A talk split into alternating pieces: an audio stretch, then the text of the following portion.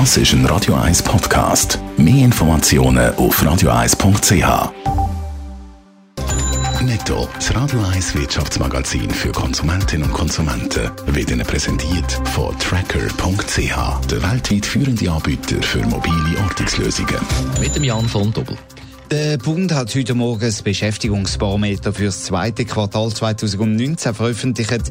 Die Anzahl Stellen im sekundären und tertiären Sektor sind im Vergleich zum Vorjahresquartal um 1,2 Prozent gestiegen. Die Zahl der offenen Stellen ist um fast 10.000 gewachsen.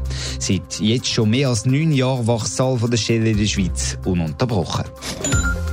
Dass China Bürgerinnen und Bürger will benoten, das weiß man ja schon länger. Jetzt ist bekannt worden, dass China auch ähnliche Pläne hat für Unternehmen. Die sollen also dann öffentlich mit dem Prädikat gut oder schlecht markiert werden, auch noch mit Abstufungen dazwischen. Die Europäische Handelskammer ist mit diesen Plänen gar nicht zufrieden. Auch viele ausländische Unternehmen werden betroffen, heisst es. Und man hat Angst, dass der Datenschutz mit dem Notensystem verletzt werde. Argentinien will seine Schulden verspätet zurückzahlen. Das hat der Finanzminister am Treffen mit dem Internationalen Währungsfonds angekündigt. So soll Argentinien wieder finanziell auf stabile Beine gestellt werden.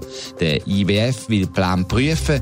Der argentinische Peso hat in den letzten zwei Wochen über 20 Prozent an Wert verloren und damit Sorge geschürt, dass das Land seine Dollarschulden nicht zurückzahlen kann.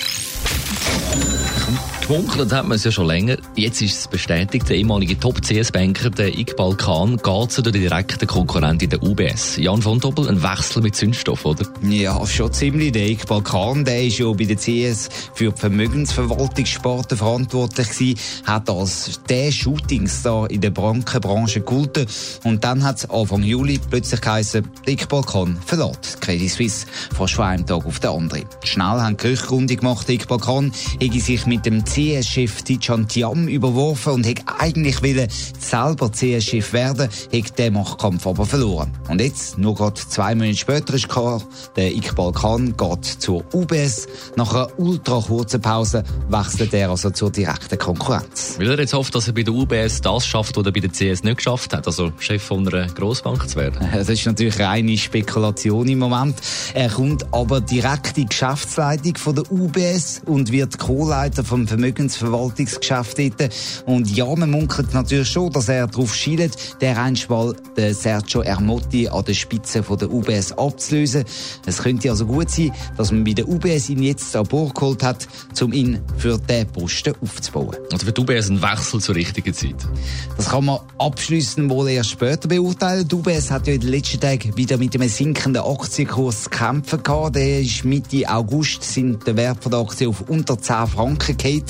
Das hat natürlich die Anleger und auch die Verantwortlichen von der Bank nervös gemacht und man hofft jetzt wohl, dass die Bank mit dem Star Iqbal Khan wieder zum Steigflug kann ansetzen.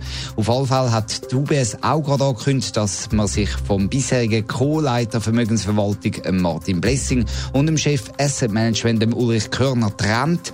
Mangelnde Aktivität kann man der UBS-Führung also sicher nicht vorwerfen. Netto, das Radio 1 Wirtschaftsmagazin für Konsumentinnen und Konsumenten, ist Ihnen präsentiert worden von Tracker.ch. Weltweit funktionierende Ortungslösungen.